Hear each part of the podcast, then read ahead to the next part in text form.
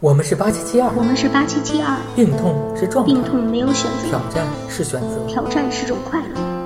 我们是八七七二，我们是八七七二，来自不同的地方，我们不一样，去往同一个方向。我。们都一样。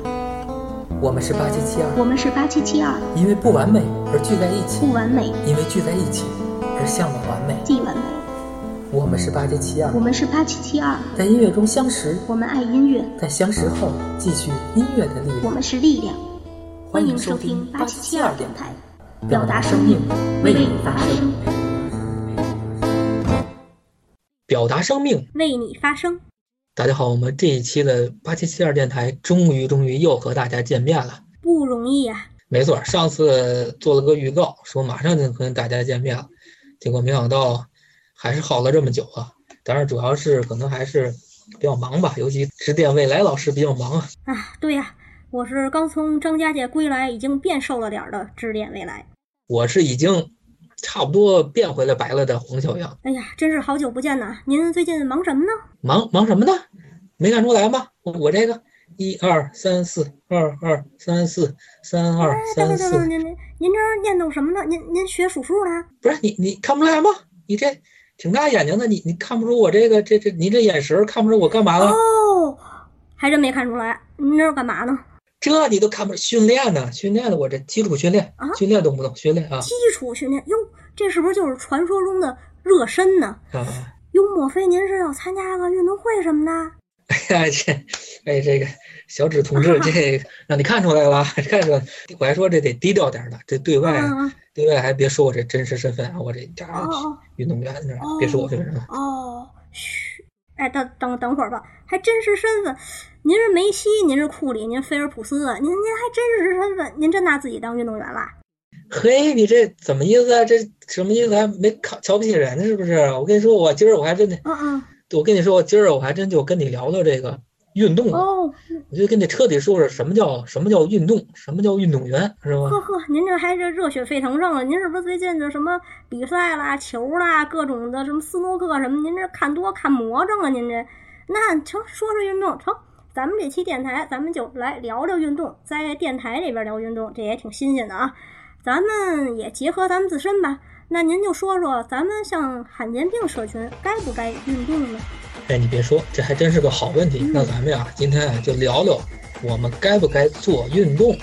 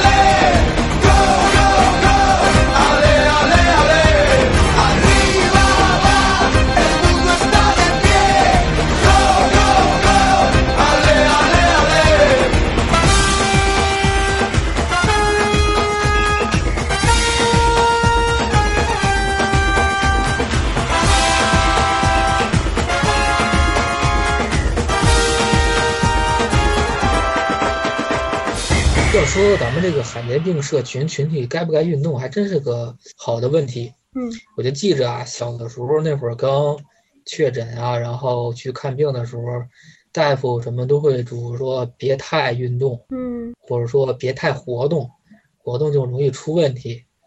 想想也是，你像我这个嗯当时为什么确诊啊？就是因为在台阶儿上蹦来蹦去嘛，做跳跃运动嘛，是不是？反正然后就发现问题了嘛。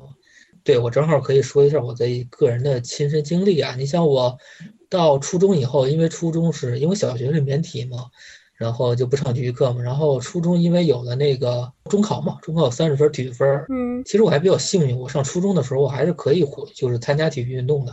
哦那就是说我的关节啊各方面还没破坏的很严重，就是说还是可以的。然后那会儿我就参加了体育课嗯，参加体育课，然后就是希望能够更多的得点体育分儿嘛。嗯因为基础差，这个先不提啊。然后就有一次很早就参加锻炼嘛，然后那天就是在跑步上，然后用力过猛了，可能是，然后拉到肌肉，然后就出血了。哦嗯，就那次，就是造成了后来现在比较严重的一个一个后果。从这点上来说，可能不进行运动是一种保护，但是嗯有一个前提，就是那个时候就是没有治疗，药比较紧缺或者没有，还有就是可能医保各方面也没涉及到这方面，所以就是说基本上没有治疗。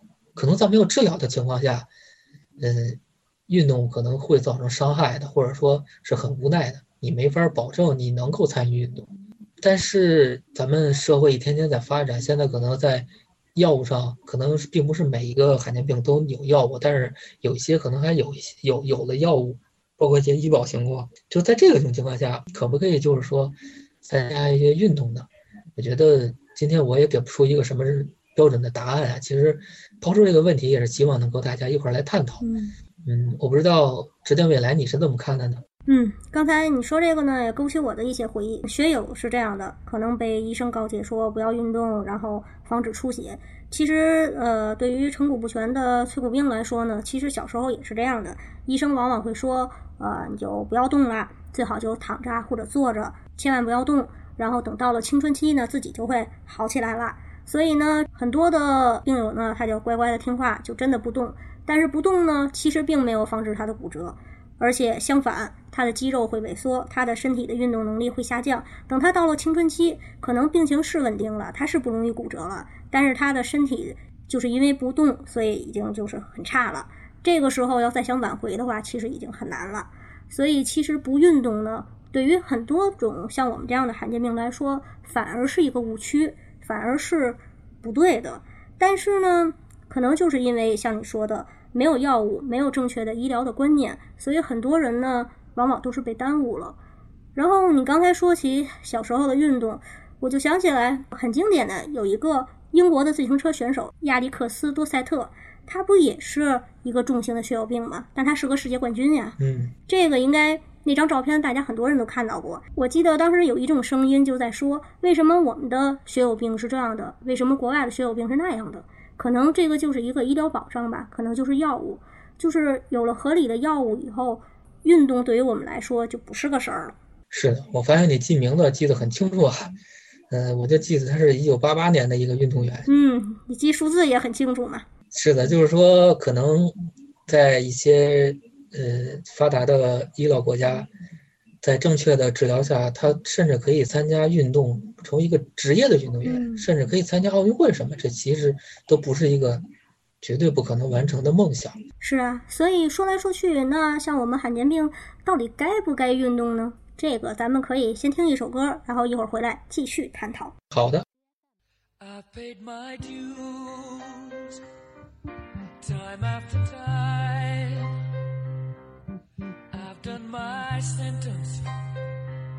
but committed no crime. And bad mistakes, I've made a few. I've had my shells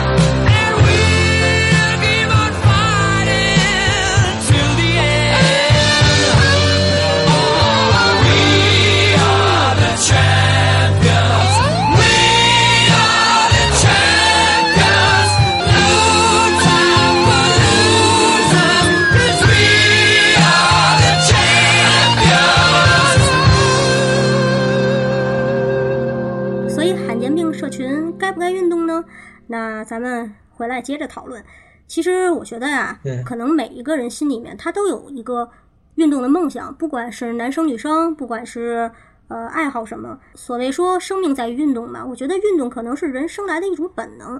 你想，这小婴儿刚出生的时候就手舞足蹈、挥挥手、踢腿的什么的，所以可能这是人生的一种本能。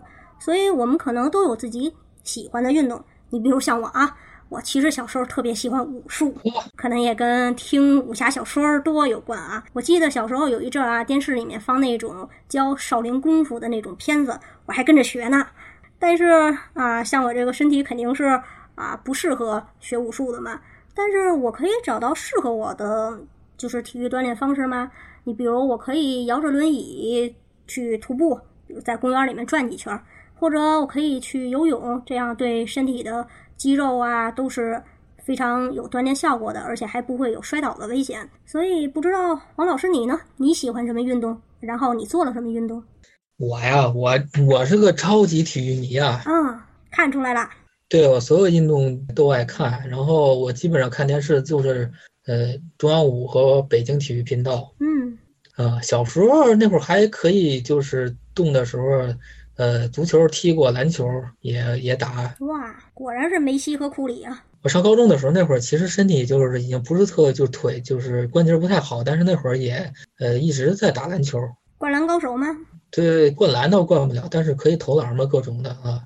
我那会儿就是，呃，开始的时候可能只跟一些就是说娱乐的人，每个学校里都有一些就是说，嗯，呃，就是有点有天赋的呀，打的比较好的。就我到最后的时候是可以跟他们一块儿玩儿的，就是嗯，我最大的梦想也当运动员嘛哦，但是可能这个现在实现不了了，但是不妨碍我就是做一些运动嘛。是的，包括就是后来就是有药了以后，就是可以做一些预防治疗。有药了以后，嗯，我发现了一个就是说就比较契合我的一个体育运动，就是台球。哦，对，因为它的呃激烈性不是那么激烈，然后你也不，然后就是可以慢走就可以，而且它是一个精准型的运动吧。比较烧脑。对对，台球因为它是所有都在计算，真的是非常，而且它非常锻炼智力嘛，就是非常喜欢的一项运动。嗯然后怎么说呢？就是因为最开始，因为我的肘关节各方面也是有些问题，开始的时候打不准嘛。但是经过自己的非常认真的练习吧，就是后来就越打越准了。嗯就是用自己的一些训练弥补了一些身体上的差距，就在准度上跟他们一些普通人儿就是差距不是特别大了。嗯，其实这个是就是也给了我很多的一个嗯动力和启发吧嗯。就从那会儿就是我觉得其实是可以练习的，就是说不管只要你有兴趣，嗯、你做一些练习，你是能够有一些的收获的。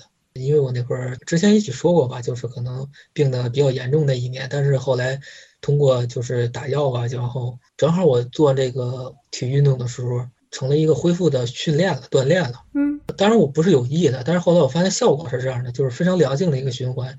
我打药，然后我锻炼，打药锻炼，打药锻炼，然后这一年的身体慢慢的恢复起来了，然后变得越来越好了。嗯后来我就发现，其实如果你是在有药的，就是前提下，生命还是在于运动的，嗯是需要做一些适合自己的运动，来让自己的就是生命更有价值啊，然后生活质量更高的。其实包括我觉得咱们可能有一些罕见病，它还是可有一有一定身体素质的，比如它可以徒步啊，它可以甚至爬山啊。其实只要在身体范围承受以内的，嗯嗯，是可以去尝试的。我觉得。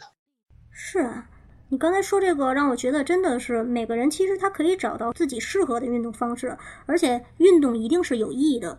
因为像刚才你说的那段话，就是说通过打台球无意识的使你的身体变得更好了。那让我想起了孤白旦他的那个体育颂，就是体育它其实是对人身心的一个疗愈，所以这个真的也是一个挺神奇的一个事儿。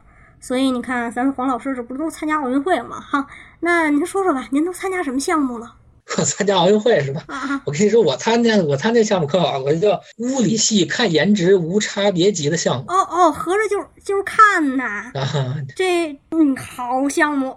那您这都看出谁有颜值了有颜值啊！啊？我跟你说，我发现啊，现在的运动员真是不一样。嗯现在主要是九零后这些运动员，真的是个个的青春活力，还颜值高啊。嗯男孩子、女孩子都长得特别的好看漂亮啊。当然了，我觉得啊，因为咱们咱们搞艺术的嘛，是吧？咱们比较艺术，我觉得还是花样体操和艺术游泳的姑娘们，哎呀那哎呀美呀行行行行，哎，您您看您那键盘还好吗？湿了吗？啊啊，您这您您瞅瞅您那眼珠子还在眼眶子里呢吗？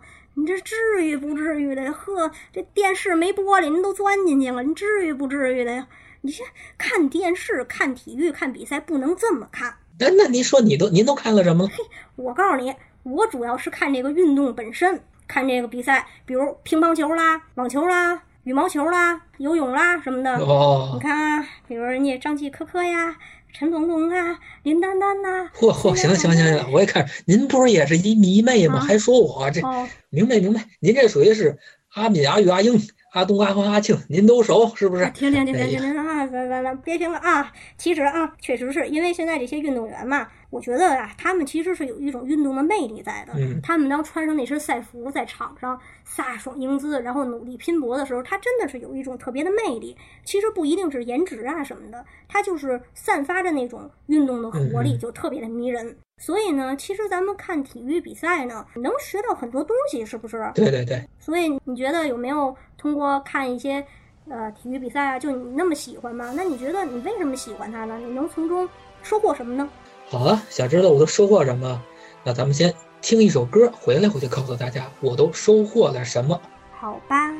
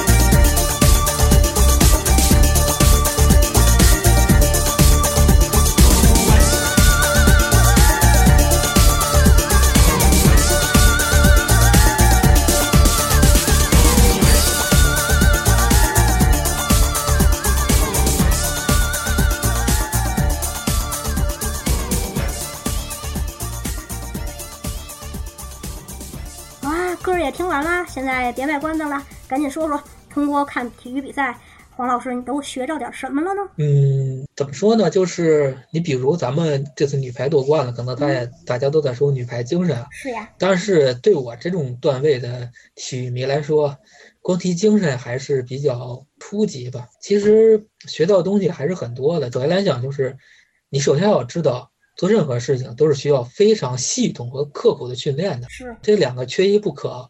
你可能说我很刻苦，我很努力，但是你不系统，你没有一个正确的方法，其实呃也是没有什么效果的。嗯，对，就是说，如果你光有一个方法，但是你没有去刻苦，也不行。缺一不可。对，缺一不可。还有一点就是说，每个项目都有它的规律的。然后，不管是个人项目还是集体项目，为什么大家喜欢看集体项目？因为就是因为它有一个配合，有一个团体性在里边儿。是，可能我们大家看到的，可能就是说我们的女排精神非常顽强啊，最后拼搏，嗯，没问题，她是在拼搏，但是就是必须要知道一点，就是说她是在心里边有数的前提下，她才能去正确的拼搏。哦，这个怎么讲？就说如果我们只是一群莽夫，当然我不是要贬低中国足球啊，嗯，我只是说，比如说像足球这种团体项目，就是说我们现在可能在竞技水平上没有那么高，嗯，然后大家都说大家要拼拼，没问题。就是其实每个比赛上去大家都拼，但是怎么拼是非常关键的。是啊，不是说我今天是我今天上去我把腿跑断了，我就能赢了德国队吗？我就能赢了巴西队吗？是赢不了的。所以说这点我觉得是大家能够学到的是最关键是说一定要干一行钻一行是最关键的，要找到自身的规律，然后有方法和有决心的去嗯学习和努力前进，才是一个正确的方向。比如说咱们说到自己，嗯说到咱们八七七二乐队，说到音乐上，如果没有马老师啊各位老师的指导，咱们自己去闷头去，其实咱们也不见得有什么进步。当然，然后有老师的指导，然后咱们自己再努力一些。如果自己不努力、不刻苦、不去练习的话，也是不成的。是的，其实，呃，我们为什么看体育？嗯，就说体育运动可能你获胜的时候能给人一种激励，比如说曾经的呃刘翔啊那种，就给人全国的那种激励。是，但是激励完了以后，其实还是要呃结合到自己身上，嗯，因为没有人去替你过你的生活，是，所有人的生活都要自己过。你想过得好，就要把自己的事情把握住。嗯，就是从这局体育中，一是给了我们奋斗前进的精神，第二就是，呃，让我们真的去真的能够学到一些方法，嗯，一些技术上的东西，让自己的生活更加的丰富多彩，让自己生活更加的有质量。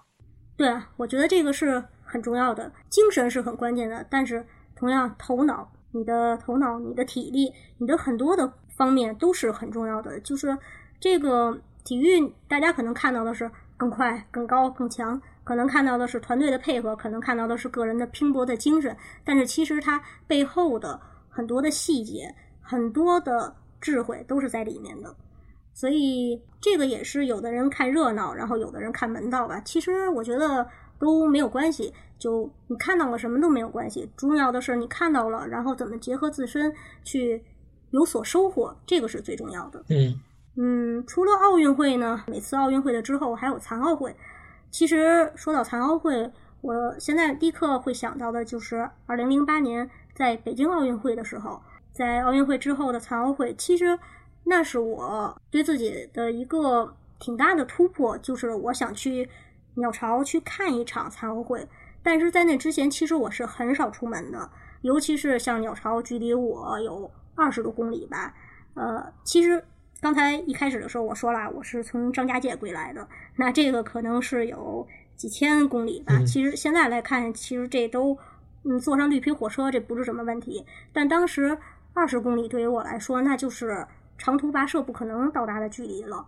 又要坐地铁，又要坐公交，又要坐摆渡车，什么什么的，我觉得这根本就是不可想象的。但是呢，我在电视里面看到那些新闻报道的时候，我就在想，别人可以做到的，我是不是也可以去试一试？我觉得，嗯、这不能说是什么体育精神或者什么吧，我觉得就是一种想想要去尝试，想要去挑战一下自己以前做不到的事儿，想要去试试，然后就真的就做到了。也是那一次给了我信心，之后我就可以就是走得越来越远。呃，那就是说你当时零八年去看残奥会，你是进去看了是吧？是的，我是进了呃场地里面，然后因为当时鸟巢它在前面有一排轮椅坐席嘛，就是轮椅就可以直接停到那里。看到了那场田径比赛，应该就是在闭幕之前的一天吧，那天上午的田径比赛。嗯，印象挺深的有几个点，因为那天上午很多都是半决赛和小组赛嘛。决赛呢就有一场，就是中国队拿到了冠军，然后当时全场的放的那个国歌真的是在那种几万人的场景下，然后一块儿唱国歌，那个真的是我平生发出的最大的声音。因为我小时候有一次就因为大声说话就骨折了，所以后来就一直不敢出大的声音，就一直不敢大声说话呀、唱歌呀。包括现在啊，咱们乐队的队员都知道，就我唱歌声音特别小，其实也是那会儿落下的后遗症。有阴影了啊。对啊，一个是有阴影啊，再一个就是因为后来一直就没有大声说话，就缺乏这个训练嘛。但是在那次全场一起唱国歌的情况下，我真是用了平生最大的声音去唱，但是还是声音被淹没在几万人的声音里。还有一个特别关键的一个细节呢，是当天有那个轮椅竞速嘛，就是坐着轮椅来赛跑，然后我边上呢有一个帅哥，很巧的是，我在那个轮椅坐席的旁边，就是运动员的坐席，就是所有运动员都是坐在旁边的。所以呢，他就是一位运动员，他就是在前几天刚得过冠军的一个咱们国家的轮椅竞速的运动员，他叫张立新。大家其实可以去网上搜索一下，可以搜到他的资料，而且包括后来咱们在广州亚运会的时候、残亚会的时候，他就是最后两个去攀登上山峰去点火炬的那个火炬手。哦，但是当时呢，我是不认识他，就觉得哎呀，这小伙儿挺帅啊。然后那个我们就聊起天来了。后来他说我给你看一个东西，然后他就从兜里面掏出了四块金牌金镶玉呀，沉甸甸的，我是亲眼看到了那个，然后还捧在手里了，真的是金灿灿，然后那个玉是很。珠圆玉润的那种，然后真的是很沉的。后来到散场的时候呢，我是先在前面走，然后他从后面真的风驰电掣一样的冲过来，拍了我一下肩膀，说加油啊，然后他就走了。嗯、所以给我的印象就特别的深。然后我也在心里默默的去默念，就是希望这个大哥哥今后能够取得更好的成绩。所以那一次的残奥会对我来说印象特别的深。啊，您这个经历还挺丰富的，还挺美好。零八年，您这属于《二十少女奇遇记》啊！是呀，啊，你说这个，我还真想起我零八年残奥会，我当时嗯还真也有过有了有过两张票，本来是说去鸟巢那边看看，嗯，就下了车嘛，当时不知道嘛，就因为他那里是不通车的，就是说你嗯不管坐地铁还是坐公交啊，下了车要走进去，要走很久。是，哎呀，那一路我当时真的走着，就是觉得就是越走越累，越走越累，好不容易走到场馆跟前儿了吧，嗯我一看哇，那么多人在等安检，然后嗯排的队特别特别长，后来我就放弃了，我就没进去。就回来了。你这不符合奥运精神呀！临阵脱逃，但是我当时想的是，因为去排队安检，然后安检，然后进去还要走一段，因为不是鸟巢，好像是旁边的，当时是那是什么我都不记得，好像是就是毛球，好像是，因为它是不是在场，不是在内场，是在旁边的一个场地里，嗯，就是说你还要走过去。我当时想的就是，我再等那半天，然后再走过去，可能再回来的时候体力就真的可能很少了。当时就在那儿照了两张照片儿，坐了一会儿，看了看，就又原路返回了。虽然没有真正进去，其实也算是参与了一下吧，就也挺好。然后咱们刚刚这个残奥会，中国队是以碾压性的优势获得金牌榜、奖牌榜第一名啊，是的，相当于美国，奥运会上面的地位，甚至比他那个优势还要明显。是的，但是我也在想一个问题啊，就是嗯咱们虽然呃残奥运动员取得了非常辉煌的成绩，但是可能大家集中起来训练，大家获得了成绩，但是其实我们还是更希望能有更多的残障人士走出家门嘛。希望每一个个体他真的都能运动起来，他真的都能体验到体育，体验到运动带给自身的那种快乐和收获，和对于身体的那种呃越来越好的那种感受。对对，当然，咱们残奥会上面，然后咱们的中国军团能够取得好成绩，这个是很重要的。但我觉得每一个个体他都能够从体育中得到收获，得到快乐，也很重要。是的，没错。就所以我说回来，咱们现在北京可能无障碍还是挺不错是的，但是在全中国的各个城市、各线城市里，如果推广还是需要很长时间的。是啊，嗯，但是咱们还是需要大家都走出来，真正的结合自身的情况，量力而行的来参加一些体育运动和活动，可能会对我们的生活更加的美好一些吧。到时候就不是我们坐在电视机前去看他们光激动了，我们也可以为自己而激动和骄傲。是啊。其实我觉得这些真的都是有可能的。是的，没错。也许未来就有一个中国的学友，他能够夺得自行车冠军；也许就一个中国的脆骨冰的瓷娃娃，他能够夺得游泳的冠军。一切真的都是有可能的，只要我们去想，只要我们去做。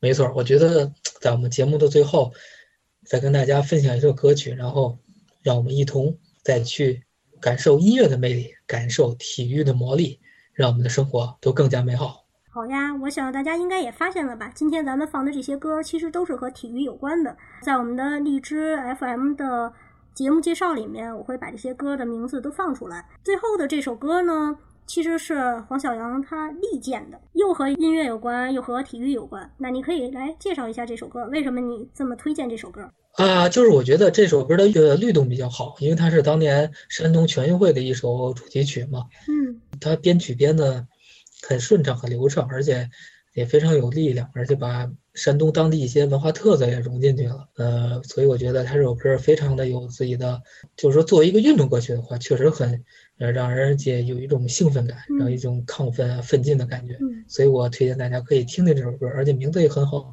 相亲相爱》。其实我们大家都是相亲相爱的一个大家庭。是呀，其实这里爆个料啊，我们的马老师呢，他之前也是学体育的，他就用自己来亲身证明了文体不分家。所以其实咱们今天在电台里面聊体育，然后放歌，其实音乐和体育真的是不可分割的。所以就以这首体育歌曲来结束我们今天的节目吧，表达生命，为你发声，我们下期见。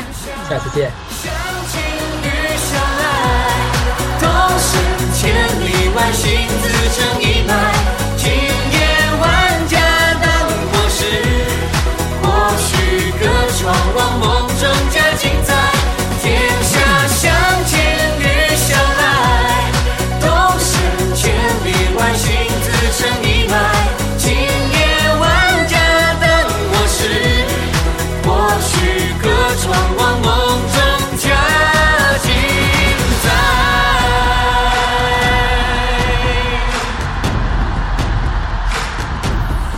阳台山之高，穿时空隧道，身在接天的怀抱。